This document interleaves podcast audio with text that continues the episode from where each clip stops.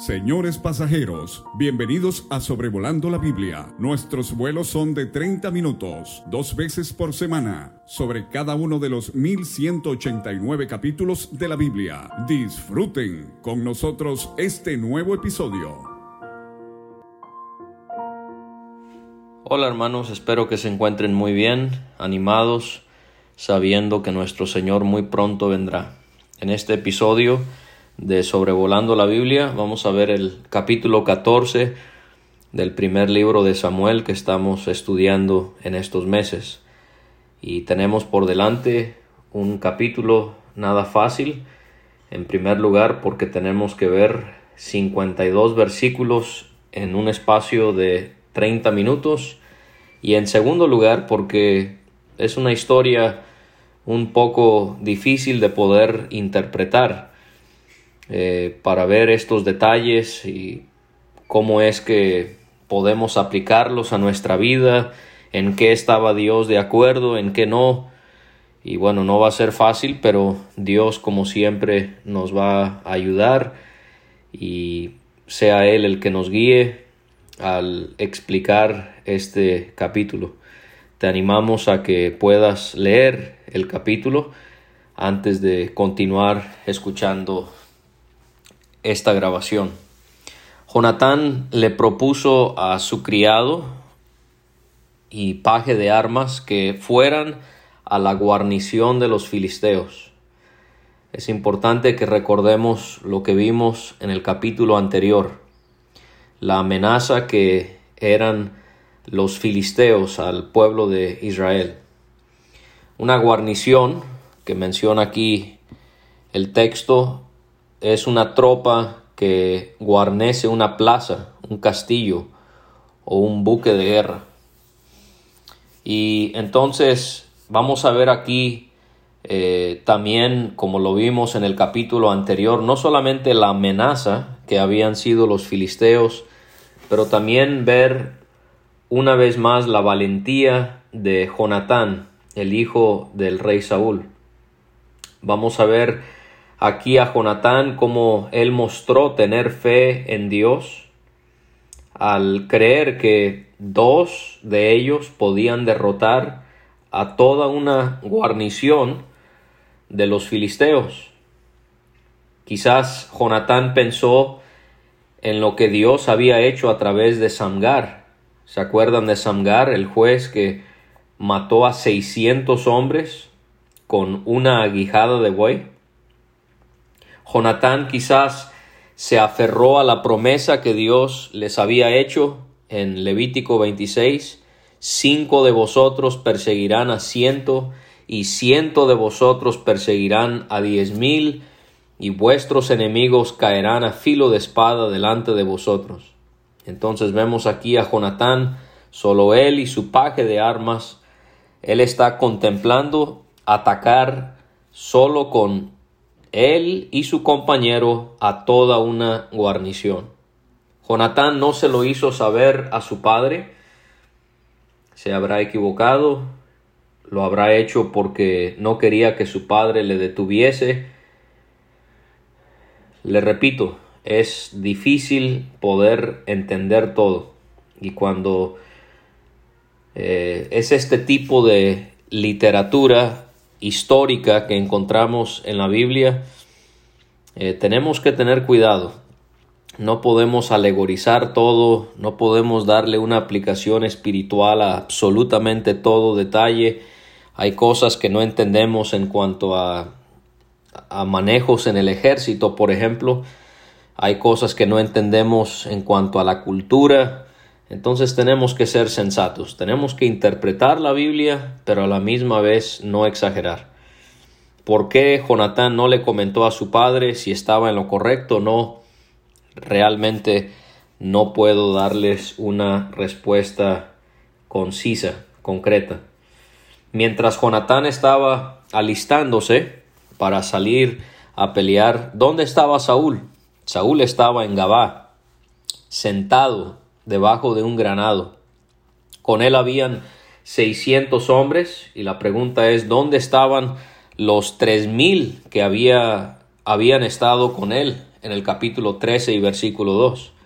Gabá, de acuerdo al versículo 16, se encontraba en el territorio de Benjamín. Este era el lugar de donde era Saúl. Eh, un granado es un árbol común en Israel. Su fruto, valga la redundancia, es la granada, que seguramente muchos conocen. El granado estaba en Migrón, un lugar cercano a Gabá. La única otra mención de este lugar, Migrón, es en Isaías 10, 28. Y vemos cómo Jonatán, con un solo hombre, sí deseaba salir a pelear contra los filisteos, pero Saúl, siendo el rey, y teniendo a 600 hombres, no lo estaba haciendo. Uno de los hombres que estaban con Saúl era Ahías. Ahías era hijo de Aitob, era sobrino de Icabod, era nieto de Finés y bisnieto de Elí. Recordemos que Finés fue matado cuando los israelitas perdieron el arca.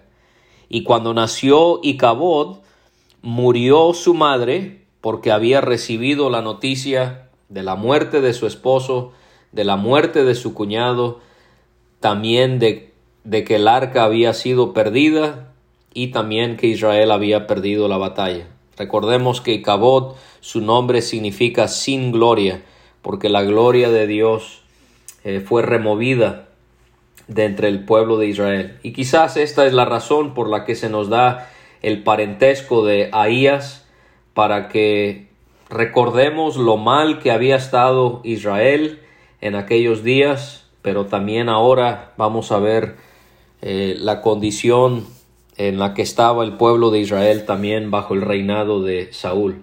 Ahías, siendo el sacerdote, él llevaba o vestía, es lo que vemos en la Biblia hebrea, vestía el efod, ese delantal que llevaban los sacerdotes. Saúl eh, entonces estaba con el hombre Ahías que representaba a Israel delante de Dios, pero aún así no estaba teniendo esa fe que debía de tener para pelear contra los, los filisteos, esa fe que Jonatán sí estaba demostrando. Ellos no sabían lo que Jonatán estaba haciendo.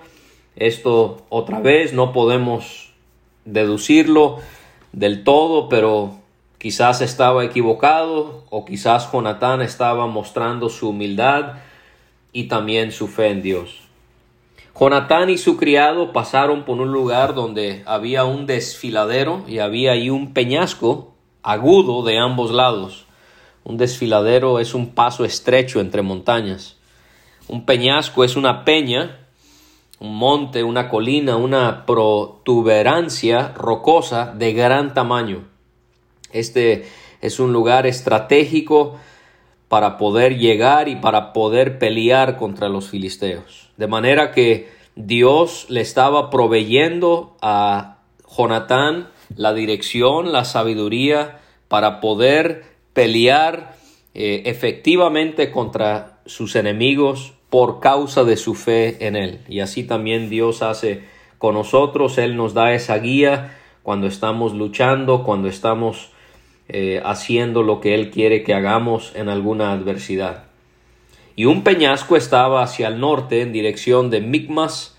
Eh, su nombre significa escondido por obvias razones. Esta era una ciudad de Ramá en el territorio de Benjamín y el otro eh, estaba en dirección de Gabá, este lugar que ya mencionamos, mencionamos que era de donde era Saúl. Jonatán le dijo a su paje de armas que de ahí pasarían al cuartel de los filisteos, porque confiaba que Dios podía ayudarles al no ser difícil para él salvar con muchos o pocos.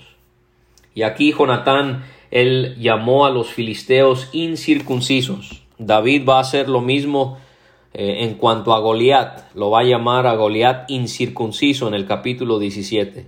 ¿Por qué? Y esto es común a lo largo del Antiguo Testamento. ¿Por qué los llamaban así a los gentiles? Porque no pertenecían al pueblo del pacto de Dios, que era Israel, que ellos sí cumplían con la circuncisión. Jonatán aquí vemos sigue mostrando la fe que tenía en Dios, que nosotros tenemos que mostrar en él. Él creía que no era difícil para Dios salvar con pocos o muchos. En el hebreo la idea detrás de la palabra difícil es que para Dios no hay obstáculo, no hay nada que le restrinja. Esto evoca esas palabras de Dios a Sara cuando ella dudó de Dios en el milagro que él quería hacer en ella.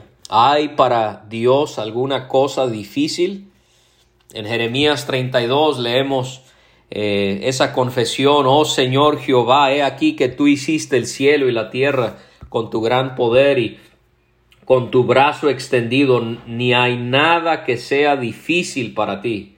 En ese mismo capítulo, en el versículo 27, se dice, Dios es el que lo declara, yo soy Jehová, Dios de toda carne, ¿habrá algo que sea difícil para mí? El Señor Jesús dijo en Mateo 19, para los hombres esto es imposible, mas para Dios todo es posible. Entonces confiemos en el Dios de Jonatán. Jonatán veía que no había nada difícil para nuestro Dios. El criado mostró su confianza en Jonatán y también en Dios porque animó a Jonatán a que él hiciese como estaba en su corazón. Dios le proveyó ciertamente otra cosa a Jonatán, que eran esas palabras de ánimo de su compañero en esta aventura, en esta en este ataque que él estaba planeando. Jonatán le dijo a su paje de armas cuál era su plan. Iban a pasar delante de los filisteos y mostrarse delante de ellos. Y Jonatán concluyó en su mente que si los filisteos les decían que esperaran para que ellos llegaran a donde estaban, Jonatán iba a tomar eso como una señal de que debían quedarse donde estaban. Si los filisteos, Jonatán pone otra opción, pedían a Jonatán y a su paje de armas que subieran a donde estaban ellos, Jonatán iba a tomar eso como una señal de que Dios los había entregado en su mano. Entonces vemos aquí otra manera en la que Jonatán estaba confiando en Dios, pero a la misma vez está siendo sensato y está buscando que Dios le dé esa indicación, esa guía a cada paso, no estaba siendo insensato y no estaba confiando en sí mismo. Jonatán y el paje de armas se mostraron ante el batallón de los filisteos y ellos los señalaron como los hebreos y como aquellos que estaban escondidos en cavernas. Esto muestra la condición tan patética en la que estaba el pueblo de Israel. En vez de atacar, confiar en Dios, derrotar a los filisteos, eran un pueblo temeroso, debilitado, algunos escondidos en cavernas, como habíamos visto en el capítulo 13 y versículo 6, cómo es que habían mostrado su temor. En vez de temer a Dios, habían temido a los filisteos, así como muchos cristianos temen al hombre, a personas que supuestamente son líderes entre nosotros, los temen más a ellos que temen a Dios mismo y esto no debe ser. La las palabras aquí de los filisteos infieren que se sentían muy superior a ellos. He aquí los hebreos que salen de las cavernas donde se habían escondido. Mira cómo tienen tanto miedo de nosotros. Los filisteos le pidieron a Jonatán y al paje de armas que subieran a ellos para que les pudieran comunicar algo. Y Jonatán entonces tomó esto como una señal de Dios que era su deseo que los atacara. Y Jonatán le dijo a su acompañante que lo siguiera al subir porque era una clara muestra para él de que Dios los había entregado en su mano. Aquí vemos el ejemplo de cómo nosotros también eh, debemos eh, influenciar, ser de ejemplo a otros en nuestra confianza en Dios. Jonatán está diciéndole a su paje de armas, sígueme, Dios los ha entregado en su mano. Tenemos que proseguir, tenemos que atacar. Y así cada uno de nosotros tenemos que ser de ejemplo a los demás en nuestra fe en Dios. Tuvieron que escalar. No fue fácil, porque era un peñasco. Tuvieron que subir eh, trepando con sus manos y sus pies. No fue fácil, pero Jonatán tuvo que esforzarse cuesta arriba al subir con sus manos y sus pies. Y no va a ser fácil para usted ni para mí cuando queramos defender la verdad, cuando queramos hacer lo correcto ante los ojos de Dios, porque siempre habrán aquellos en la iglesia que o no son creyentes y son falsos profesantes y se oponen a la verdad, o serán creyentes que se habrán equivocado en su forma de ver la situación, pero nosotros vamos a tener que esforzarnos, vamos a tener que dar todo de nosotros y vamos a tener que trepar cuesta arriba con nuestras manos y nuestros pies. Y Jonatán no los esperó para poder hablar con ellos, sino que él comenzó a atacarles y los que le pasaban a él, su paje de armas estaba detrás de él y él los iba matando. Por obra de Dios esto resultó ser la primera matanza de Jonatán y su paje de armas. Mataron a unos veinte filisteos. Esto lo lograron en el espacio de una media yugada de tierra. Aquí tenemos otra medida que menciona la Biblia. Una yugada es la cantidad promedio que una yunta de bueyes, por eso se llama yugada, es la cantidad promedio que una yunta de bueyes podía arar en medio día equivale a un acre o una media hectárea, o sea, unos cinco mil metros cuadrados. Y ahora se describe el pánico que hubo en el campamento de los filisteos. Vamos a ver un milagro que Dios hizo, porque en el campo, en el campamento, en todos los demás de la guarnición y los filisteos que habían salido a destruir otros lugares, Aquí se menciona la palabra merodear, es la idea de destruir algo. La tierra tembló y hubo en todos gran consternación. Dios mandó esto para confundir a los filisteos, para que quizás pensaran que el gran ejército de Israel se acercaba para pelear contra ellos. Vemos aquí algo que es muy importante. Jonatán, él hizo lo que pudo, pero al final Dios fue el que hizo todo. Y esto debe de animarnos a cada uno de nosotros que aun cuando algo parezca insignificante, pequeño y débil, cuando Dios está detrás de esa persona, grandes cosas pueden hacerse para su honra y su gloria. Solo tenemos que dejarnos en las manos de Dios y actuar rectamente delante de Él. Los soldados de Saúl que andaban vigilando o espiando, ellos vieron desde Gabá a la distancia cómo la multitud de los filisteos estaba turbada, cómo iban de un lado a otro y cómo eran desechados. En el texto hebreo la idea aquí es se disolvían, se derretían del miedo que tenían. Es común que en el Antiguo Testamento se relacione la idea de algo que se derrite con corazones atemorizados. Así estaban los filisteos. Saúl reaccionó pidiendo que pasaran lista para ver quién era que hacía falta. Lo hicieron y se dieron cuenta que faltaban Jonatán y su criado. Yo no soy soldado, no he sido general del ejército. Actuó bien Saúl. Debieron haber pasado lista o debieron salido inmediatamente para pelear. Eso no se lo puedo contestar del todo. Saúl le pidió a Ahías, el eh, sacerdote, que trajera el arca de Dios. En hebreo es literalmente el cofre de Elohim. Y también pudiéramos quizás dudar de las intenciones de Saúl con este mueble del tabernáculo. ¿De verdad sentía la necesidad de la presencia de Dios? ¿O veía el arca solo como un amuleto de la buena suerte, como ya había ocurrido dentro del pueblo de Israel? y se hace la aclaración que el arca estaba con los israelitas en aquel tiempo. Recordemos que ellos habían perdido el arca cuando los filisteos le despojaron de ello. Y mientras Saúl hablaba con Ahías el sacerdote, el ruido que oían del campamento de los filisteos aumentaba e iba creciendo en gran manera, y Saúl le dijo al sacerdote que ya no trajera el arca. Entonces la pregunta es, ¿ya no había siempre la necesidad de la presencia de Dios? Pensé que necesitabas a Dios, Saúl, pero ahora cuando todo se empeora, no, no, ya no hay tiempo para el arca, tenemos que salir. ¿Estaba confiando o no en Dios? Esa es la pregunta. Y cuando Saúl y sus soldados por fin, parece ser que aquí el Espíritu nos hace ver cómo eh, Ellos habían tardado en llegar. Cuando por fin llegaron al campamento del enemigo, se dieron cuenta de algo, que había una enorme confusión entre ellos y como vimos en jueces capítulo 7 versículo 22, los filisteos se estaban atacando el uno al otro.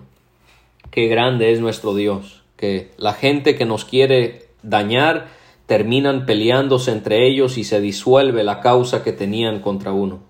En los versículos 21 y 22 vemos que habían israelitas que se habían dispersado, ahora se reunieron con Saúl, con Jonatán y los demás soldados. Aquí vemos otra muestra de la debilidad espiritual que prevalecía en aquellos días. También habían aquellos que se habían escondido en el monte de Efraín, y cuando escucharon que los filisteos huyeron, ellos también salieron para perseguirles. Y entonces vemos en el versículo 23 que así fue como Dios salvó a Israel aquel día. Y llegó la batalla hasta Betabén. Betabén era un lugar cerca de Betel. Los varones de Israel se sintieron en apuro, o la palabra es se sintieron presionados. ¿Por qué? Por un juramento que Saúl había hecho a ellos. El juramento había sido que cualquier israelita que comía pan antes de que anocheciera, antes de que se tomara venganza sobre sus enemigos, sería maldito. Saúl quería terminar de derrotar a los filisteos, y para eso él quería que todos ayunaran. En teoría estaba bien, pero en sus palabras me queda la duda, pareciera que su enfoque no estaba en Dios, sino estaba en sí mismo. Él quería tomar venganza contra sus enemigos. Parecía que él estaba dependiendo en él mismo y que esto se trataba solo entre él y los filisteos. La pregunta que hacemos es ¿por qué no mencionó el nombre de Dios? y que los filisteos eran enemigos de Dios y que era Dios el que iba a vengarse. Y también tenemos que preguntarnos por qué nunca reconoció lo que habían hecho Jonatán y su paje de armas. Y para que se cumpliera eh, en cuanto a lo que él dijo sobre el juramento, él fue que puso esta maldición. Parece ser excesivo lo que hizo Saúl. Saúl pudo haber puesto el ejemplo de ayunar y si otros querían ayunar para entregarse a Dios, si esa era realmente su intención, entonces estaba en su derecho. Pero no parece justo que Saúl pusiese a todo el pueblo bajo esta amenaza por no cumplir. Y entonces ellos se sentían presionados, porque Saúl realmente vemos, lo más seguro es que él no trató la situación de la mejor manera posible. Entonces nadie del pueblo había comido pan, nada, estaban hambrientos, no habían comido, estaban ayunando todo ese día. Todos tenían hambre. Pero vemos que cuando ellos llegan al bosque, sobre la superficie del campo, en el bosque al que llegaron, había miel. Dios lo había permitido. Bueno, es un poco difícil tratar de entender todo esto, pero posiblemente sí, quizás fue la providencia de Dios. Pero al, a la misma vez vamos a ver que no fue lo correcto porque el rey había ordenado algo y había que obedecer. Y había una abundancia de miel, pero nadie la tomaba con su mano porque temían el juramento del rey. Jonatán no había oído el juramento que su padre le había dado a la nación. Él sí alargó la punta de su vara y la mojó en un panal de miel y la comió. Al hacer eso, le fueron aclarados o en hebreo la idea es, le fueron iluminados sus ojos. Sus ojos recobraron color. Tenían tanta hambre que sus ojos estaban opacos, pero ahora fueron iluminados, aclarados los ojos de Jonatán. Y cómo no, había comido miel cuando tenía el azúcar tan, tan bajo por no haber comido y alguien le explicó a Jonatán sobre el juramento y la maldición que había pronunciado su padre para que cualquiera que comía antes de que anocheciera. Y tenían tanta hambre los del pueblo que casi se desmayaban. Leemos ahí en el 28, estaban desfalleciendo. Y Jonatán dijo que su padre había turbado al país cuando él se enteró de este juramento con esta carga tan pesada que había puesto sobre todos con este juramento y esta maldición. Posiblemente no fue lo mejor haber dicho eso acerca de su padre, porque él era el rey. Por el otro lado, Jonatán, él mostró estar dispuesto a señalar los errores de su padre, aun si era el rey. Jonatán les pidió que vieran cómo sus ojos se habían llenado de color para por haber comido la comida de, de por haber comido la miel y los estaba animando a hacer lo mismo. Jonatán preguntó si no hubiese sido más notoria la victoria sobre los filisteos si hubiesen comido libremente del botín, de aquello que habían adquirido de los filisteos al ganar la batalla. ¿Cómo vamos a poder ganarles si todos estamos hambrientos? está dando a entender Jonatán. Los filisteos pelearon contra eh, perdón, los israelitas pelearon contra los filisteos desde Micmas hasta Jalón y los vencieron, pero sí estaban muy, muy cansados por el hambre que tenían y por haber peleado todo ese tiempo en, en, en toda esa zona. Jalón se encontraba en el territorio de Dan, como a 25 kilómetros al noroeste de Jerusalén. Y por causa de lo que dijo Jonatán, el pueblo se lanzó sobre el botín tomaron animales y los degollaron y comieron su sangre. Sabemos que estaba estrictamente prohibido comer la sangre de los animales de acuerdo a la ley de Dios, por ejemplo Deuteronomio 12, 23 a 25.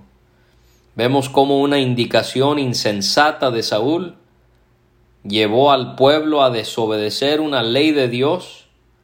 Jonatán desobedeció el juramento de su padre, comió de la miel, eso resultó en que Israel desobedeciera al rey, pero al final de cuentas lo más grave es que estaban desobedeciendo a Dios.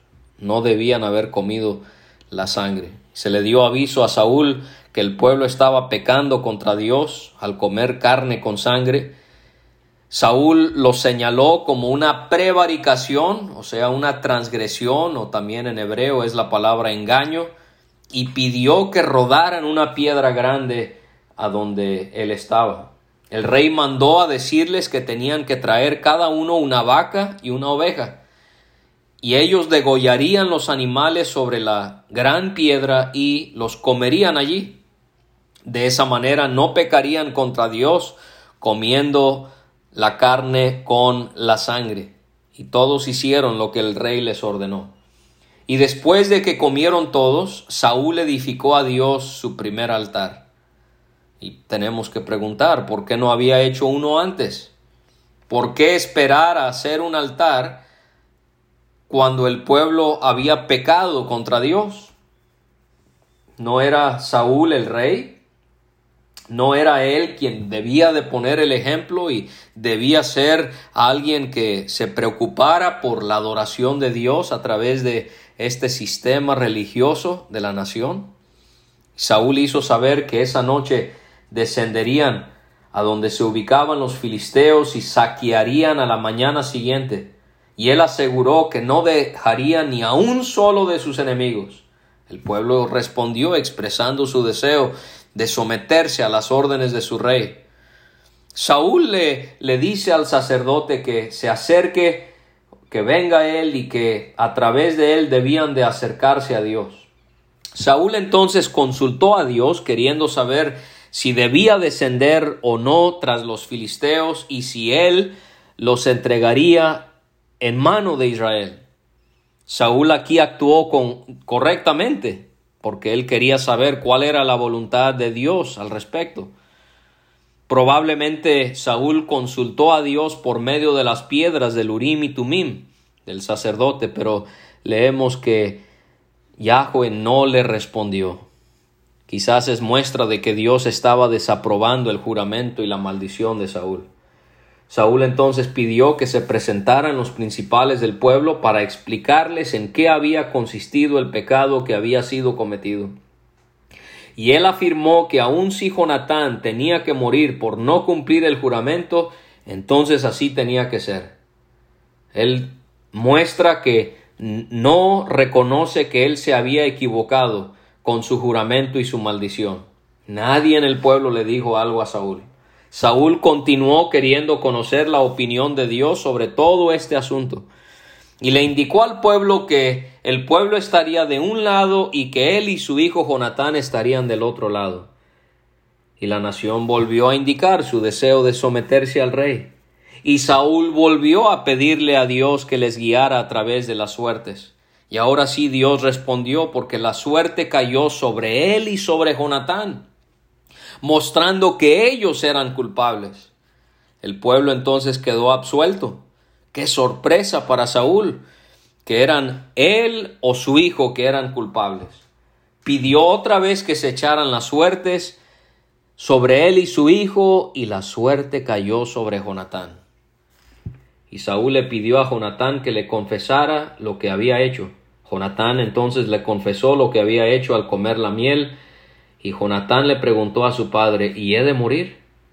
Y Saúl le confirmó a su hijo que sí, debía morir. Y entonces el pueblo vio esta situación y el pueblo entonces intercedió por Jonatán y le preguntó a Saúl si realmente debía morir, cuando él había hecho grande salvación en Israel.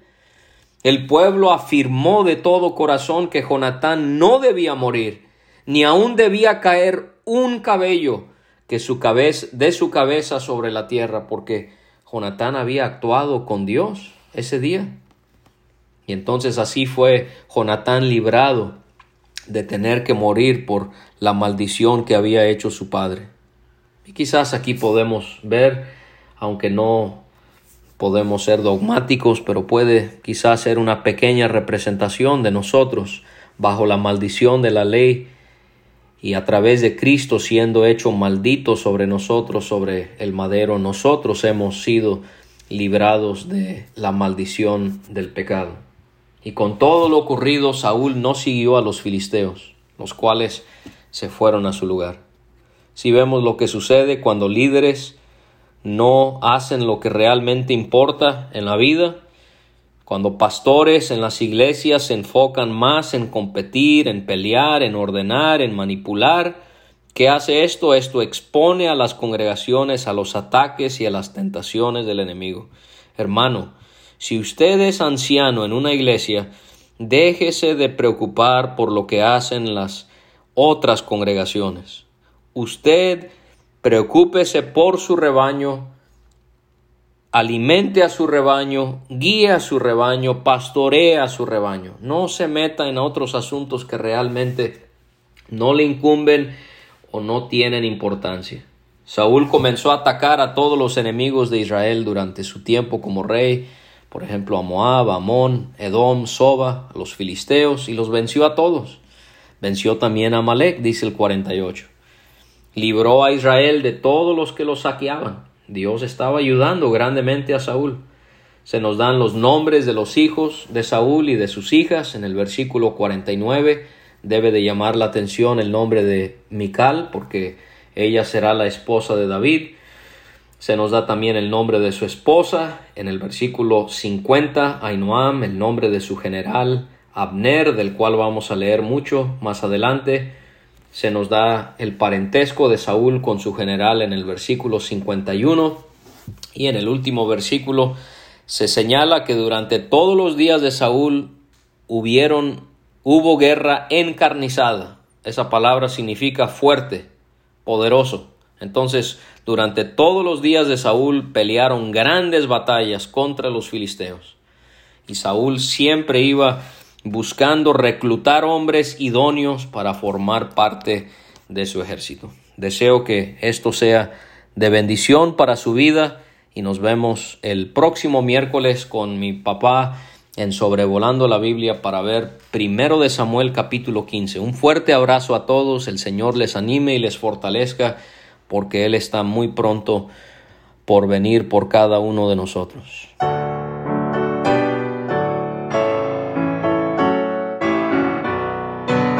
Muchas gracias por escuchar. Puede conseguir todos los episodios de Sobrevolando la Biblia en aplicaciones de podcast como Spotify o Pocket Cast para recibir dos audios por semana a su WhatsApp. Envíe un mensaje al más 52 322 349 2258 y no olvide añadir este número a sus contactos. Hasta la próxima.